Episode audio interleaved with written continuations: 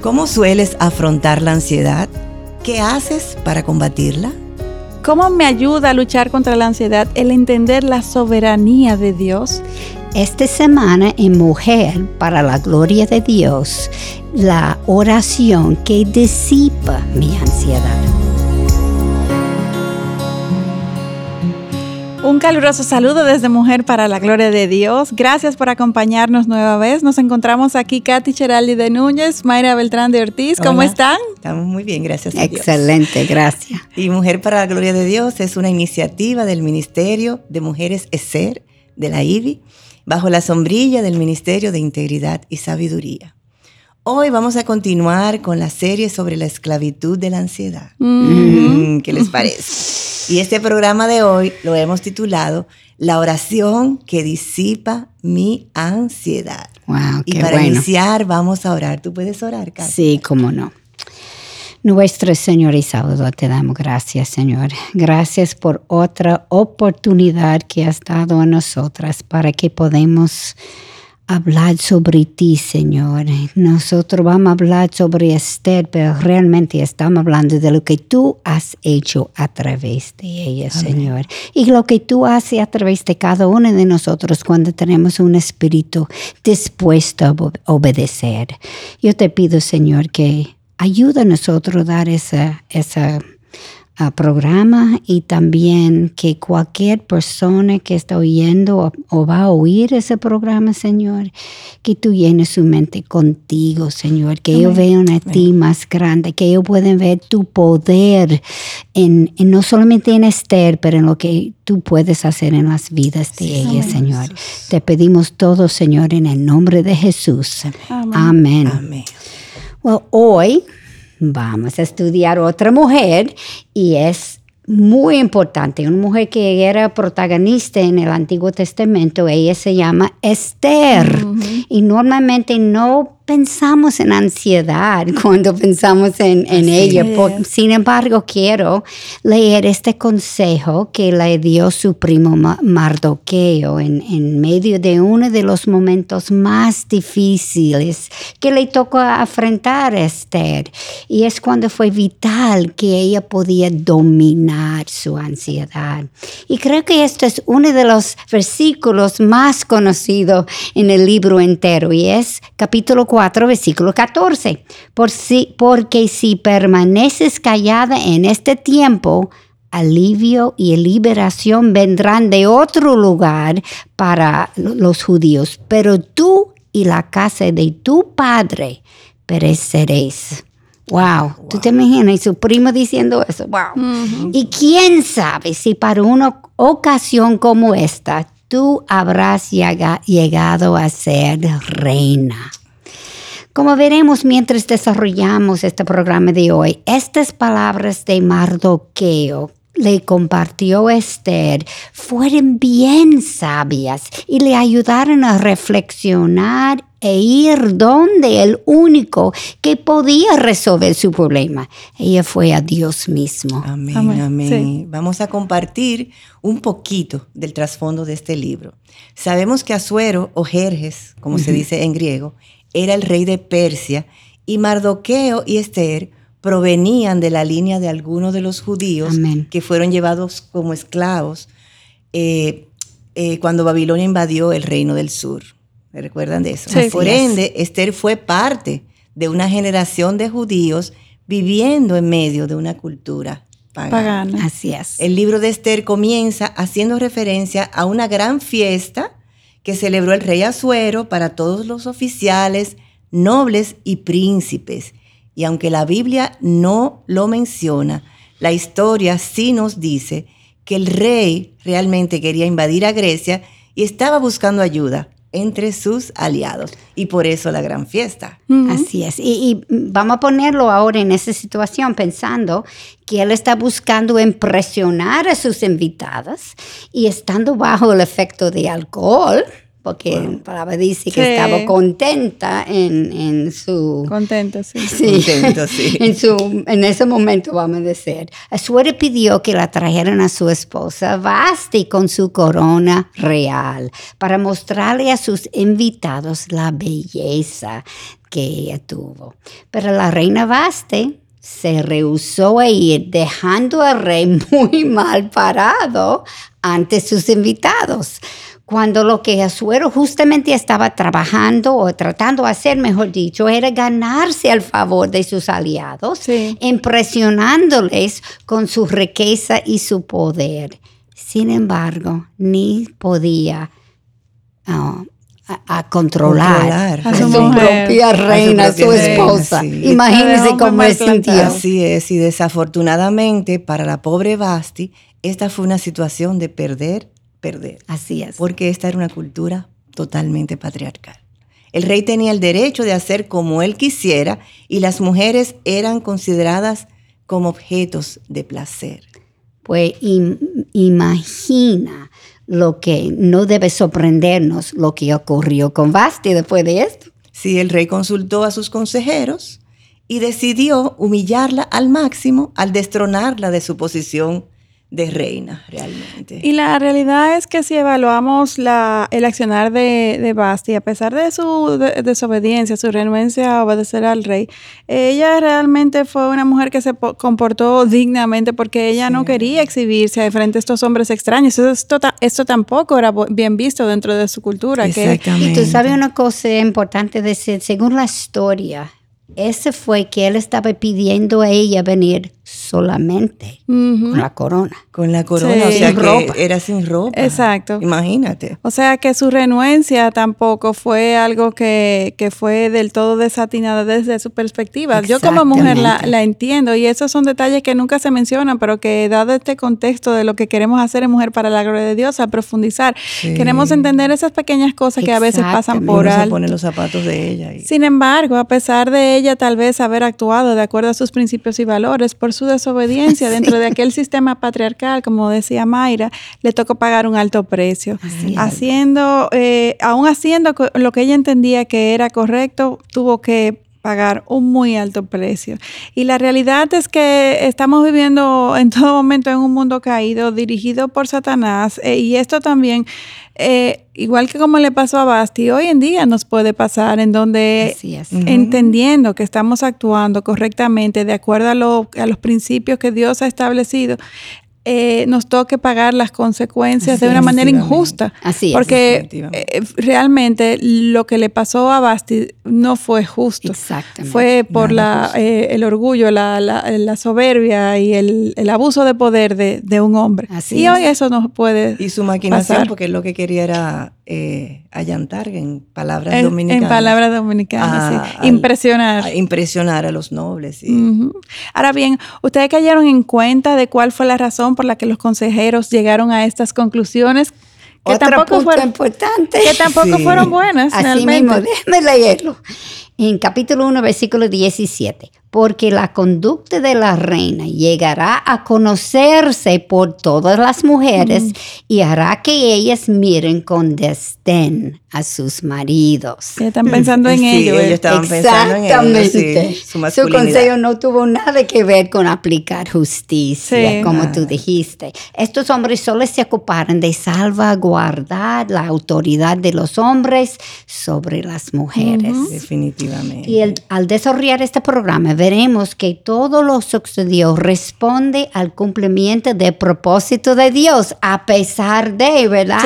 Para salvar a los judíos. Exactamente, Katy, porque nada ni nadie puede obstruir los planes de Dios ni siquiera un rey que tenga un poder absoluto. Así mismo es. Y por eso al estudiar la Biblia necesitamos entender el contexto de lo que está ocurriendo para ver mejor la orquestación perfecto perfecta de, Dios. Amén. Y esa orquestación sigue siendo perfecta al día de hoy en la vida de cada uno de sus hijos. Eso es muy importante eh, eh, eh, mencionarlo a la luz de lo que estamos evaluando. Definitivamente. Porque este destronamiento de la reina Basti, nosotros que conocemos la historia sabemos que correspondió a, este plan perfecto de Dios. O sea, esto ocurrió aproximadamente 100 años después de que el reino de, del sur fuera llevado en cautiverio bajo disciplina Sinai, en medio de una cultura pagana.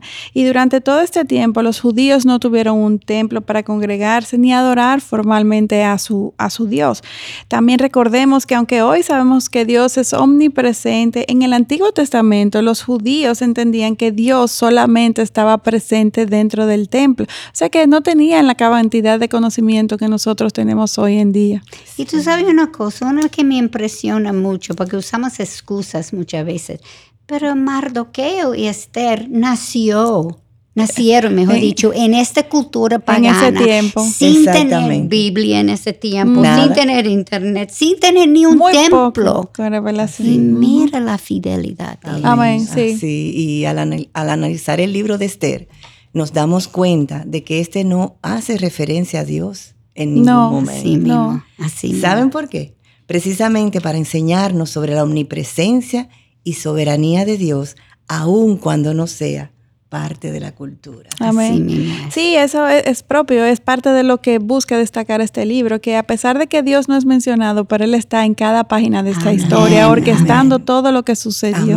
Él siempre está en control. Las cosas nunca se salen del control de Dios y eso es una realidad que debemos de entender. Sin embargo, en esta ocasión es invisible a menos de que busquemos su presencia. O sea, si leemos el libro de Esther superficialmente, sí, es cierto, no vamos a ver a Dios siendo mencionado, exaltado, sin embargo, cuando profundizamos y vemos todo el contexto de todo lo que estaba sucediendo, pues la presencia de Dios es más que evidente.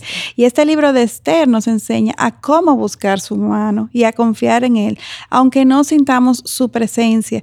Y para terminar de entender este mundo en que Esther vivía, necesitamos también repasar otro acontecimiento muy importante. Y este tiene que ver con un personaje muy importante que encontramos al leer el libro de Esther y es Amán, un hombre ajeo a quien el rey Azuero nombró en la posición de primer ministro, o sea, llegó a ser un hombre muy poderoso. Así es. Amán em, eh, odiaba a los judíos en particular, y porque Mardoqueo se rehusó un día a postrarse ante él, como el resto del pueblo debía de hacerlo, porque él era el gran ministro, pues este maquinó Amán un plan maquiavélico para matar no solamente a Mardoqueo, sino a todos los judíos. Wow, ¿qué tipo de cultura es que permite eso? wow. y Amán manipuló al rey a creer que los judíos representaban un peligro para su reino. Y este le dio permiso para matarlos a todos. Sí. Ay, Dios. Son cosas que son difíciles de entender, pero eso sí ha pasado. Y qué poco valor le daban a la vida en aquel sí. tiempo. Sí, y estamos regresando a ese punto ahora. Mardoqueo entonces avisó a Esther, y leamos en capítulo 4, versículo 4, que la reina se angustió en gran manera. Eh, yo me paso por arriba eso, pero sí, y obviamente se angustió. ¿Creen que es apropiada su angustia? Bueno, claro que sí. Ella era judía, aunque el rey no lo sabía todavía, y Mardoqueo era su primo. Claro, claro, y eso fue el, blanco de Amán. Precisamente, aun si ella los, los salvara, este era su pueblo, aun si no mata ella, eso fue su pueblo, su gente y su, su era primo. su gente, le dolía. Y Mardoqueo le pidió, le pidió que ella fuera al rey para implorar su favor a para interceder ante él por su pueblo. Eso se lee en, capítulo 8 del versículo 8 del mismo capítulo. La dificultad estaba en que cualquiera que entraba en el atrio interior del rey sin ser invitado, incluyendo la reina, no tenía mucha favor en ese tiempo. Y ella, aunque era la esposa del rey, por ley era condenado a muerte a menos de que el rey le extendiera su cetro de oro. Para ese momento, el rey no le había llamado a ella por un mes, según el versículo 11. Sí, así. fue un acto de mucha valentía de parte de Esther. Entonces Esther recibe este consejo de Mardoqueo, escuchen. No pienses que estando en el palacio del rey, solo tú escaparás entre todos los judíos, porque si permaneces callada en este tiempo, alivio y liberación vendrán de otro lugar para los judíos, pero tú y la casa de tu padre pereceréis. Y quién sabe si para una ocasión como esta tú habrás llegado a ser reina. Eso está en el libro de Esther capítulo 4, versículos 13 y 14. Me encanta e-, ese versículo de este libro. sí. Siempre. Sí. Eh, de hecho, hay ocasiones en que como que al leerlo siento que me, eh, Dios me infunde aliento porque definitivamente esto fue lo que Mardoqueo le transmitió a ella. O sea, de hecho, yo les pregunto, ¿pueden percibir esa confianza y esta firmeza que en todo momento transmitió Mardoqueo? ¿De dónde venía? Aunque Dios no era mencionado específicamente. Lo importante es saber que esta fortaleza y esta eh, afirmación que Mardoqueo podía darle a Esther venía del Señor. Así es, así es. Y entonces yo pensaba, oyendo eso, que a veces nosotros estamos en situaciones eh, difíciles y decimos, ¿qué hago aquí? Pero entonces ese versículo me recuerda para este tiempo, o sea, quizá para este tiempo tú estás en ese lugar. Sí, así es. Así es, y definitivamente eh, esto es algo que puede presentarse en cualquiera de nuestras vidas porque tendremos aflicciones, tendremos tribulaciones y qué bueno es poder clamar confiadamente a un Dios que sabemos que siempre nos va a responder y que siempre va a ser fiel, que nunca nos va a abandonar. Amén. Sabemos que solamente Dios puede hacer esto, ¿verdad? Amén. Eso ya está bien claro. En el capítulo 4, versículo 15 a 16, Esther pidió al pueblo judío, a sus donceles, ayunar por tres días en preparación para ir donde su esposo. ¿Qué crees que ella estaba pidiendo? Oración, Katy. Aunque esta palabra no es mencionada, el ayuno implicaba siempre el buscar la comunión íntima y la guianza de Dios. Amén, amén. A pesar de que Esther evidenció firmeza al hacer esta petición de ayuno, ella estaba muy angustiada. Ella iba a hacer algo que podía implicar su muerte, como ella misma dice, y así iré al rey, lo cual no es conforme a la ley. Y si perezco, perezco. Eso está en capítulo 4, versículo 16 del libro. Wow, qué valor, increíble. Y es importante mencionar que el experimentar angustia y miedo no es en sí mismo un pecado. Así Sino cuando yo no hago lo que debo con esa, eh, con esa angustia. lo que sí puede ser pecaminoso es la forma en que canalizo mi ansiedad. Totalmente. Es decir, que tan pronto sintamos que la ansiedad crece en nosotros, pongámosla en la mano de, de, Cristo, en la mano de nuestro Señor, de manera específica e inmediata. Señor, estoy ansiosa por X, X cosas. Señor, la palabra nos dice, no tenemos porque no pedimos. O sea, vengamos donde el Señor, hagamos esta eh, nuestra disciplina, tenemos ansiedad a los pies del Señor en oración. Así como hizo Esther. Ella escuchó el consejo de alguien maduro en la fe. ¿Y qué fue lo único que Esther dijo? Oren por mí. Esa fue su única eh, eh, reclamo, ayuda de, de parte del pueblo. Oración. Ella sabía quién podía darle la sabiduría. Una vez más, Dios implícitamente mencionado. Exactamente, exactamente. Cuando vivimos en la presencia del Señor y estamos dispuestos a obedecer a pesar de que no entendamos lo que está ocurriendo, nuestra fe y confianza en Dios aumenta. Tendremos la vida abundante en Dios que Él quiere darnos. Amén. Esther entendió que los problemas son temporales. Amén. Sin embargo, la vida en el Señor es eterna, aun si nuestra vida perece en este mundo. Amén. y la muerte es, ganancia. Exactamente. Y si Esther sabía cómo iba a proceder, ¿por qué entonces ella estaba pidiendo oración? Mm. Porque como canales de agua es el corazón del rey en la mano del Señor. Él lo dirige donde a Él le place, como nos dice Proverbio 21, 1. Y Dios no solamente dirige los corazones de reyes, sino de cualquier persona y de cualquier circunstancia. Mientras más conocemos al Señor, su soberanía, su omnipotencia, pues más confiado e inclinado estará nuestro corazón para creerle a Él en momentos de dificultad. La decisión de Esther estaba hecha, lo que necesitaba definir cuál era la mejor forma de hacerlo. Y para tomar una decisión sabia, Esther necesitó pudo descansar y esperar en Dios, así como nosotras en cada circunstancia. Y Dios entonces le trajo la paz que sobrepasa todo entendimiento, guardando su corazón y mente en Dios, como nos recuerda Filipenses 4:7 y como quiere hacer con cada una de nosotras hoy en día. así es. Amén. y realmente es que si en medio de cualquier situación angustiante oramos con fe, y realmente descansamos en nuestro Dios omnipotente, vamos a experimentar esa paz. Porque es por medio del Espíritu que tenemos la esperanza de justicia, como nos dice Gálatas 5, versículos 5. Y Katy y Mayra, yo estoy segura que ustedes pueden dar testimonio de eso, ¿cierto? Sí, mismo. Totalmente. Hemos sentido Sí, a mí me pasó que el lunes o martes, un hermano me dijo, estábamos en un devocional, pero tú siempre te luces como con tanta paz. Y yo le dije, eso no viene de mí, no. Eso, eso es en el espíritu, porque ahora en estos momentos. Yo no Solo Dios. Yo le dije, honestamente, yo no estoy en paz, pero si estoy proyectando eso, eso es el Espíritu Santo de Dios, que la gracia de Dios definitivamente. Amén. Él lo hace. Amén. Y sabemos que Esther sí presentó ante el rey sin ser llamada. ¿Y recuerdan lo que pasó? Mm, ella tuvo gracia ante los ojos del rey. ¿Y quién dio esa gracia al Señor? Solo Sabemos, ¿verdad? y Asuero extendió su cetro de oro para, hacia ella.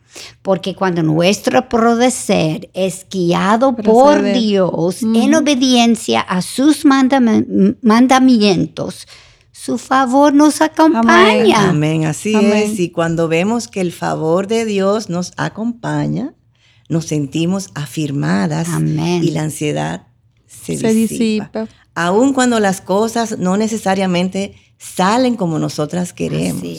Y en este caso de Esther, la respuesta favorable del rey de seguro que la alentó. Escuchemos lo que éste le dijo. ¿Qué te preocupa, reina Esther? ¿Y cuál es tu petición? Hasta la mitad de mi reino se te dará capítulo 5, versículo 3. La mitad de mi reino se te dará. Así es. Y, al Esther percatarse del buen trato del rey hacia con ella, ella le dijo de una vez, ella, ella fue sabia, ella le dijo, que, ¿cuál era su petición? Ella esperó a dar su petición, o sea, ¿cómo ella se manejó? Se manejó con sabiduría. Amén, así es. Y a diferencia de Jonás, por ejemplo, Esther no se dejó dominar por su ansiedad y actuó sabia y paciente. Amén, Una mujer. Y no fue hasta una segunda cena que organizó para el rey Amán que Esther reveló el plan malvado de Amán. Tú estás diciendo que nosotros no tenemos paciencia. Somos impacientes por naturaleza y queremos las cosas.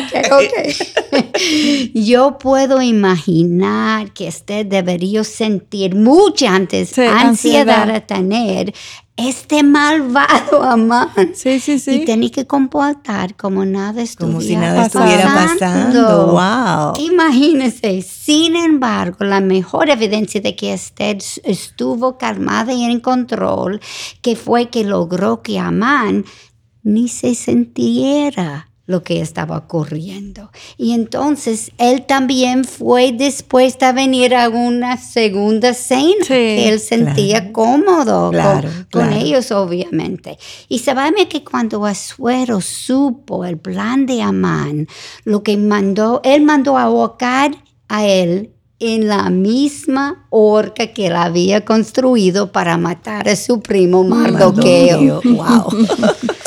Vemos como la perfecta orquestación del Señor produjo una justicia perfecta. Aquí lo que se hizo fue actuar bajo la sabiduría de Dios, pacientemente, en el tiempo de Dios. Y Dios obró fielmente y justamente. Yo me imagino, como tú dijiste, yo no tengo esa paz ahora. Eso, pasó con Esther. Seguramente. Y yo creo que eso es una de las, de las cosas más importantes que debemos de imitar de Esther, su paciencia y, y, su proceder en donde buscó sabiduría, el tiempo perfecto, no se dejó llevar por su ansiedad, no se dejó llevar por, sus, impulsos, por sus impulsos. Y fue evidente que Dios lo orquestó todo. El pueblo se salvó Amán recibió justicia y la fe de Esther y Mardoqueo, y no dudo, de todo el pueblo judío debió crecer. O sea, cada palabra viva y activa de la Biblia nos señala eh, los pasos a seguir en las pruebas. Y el Salvador Jesucristo siempre va a permanecer soberano y confiable.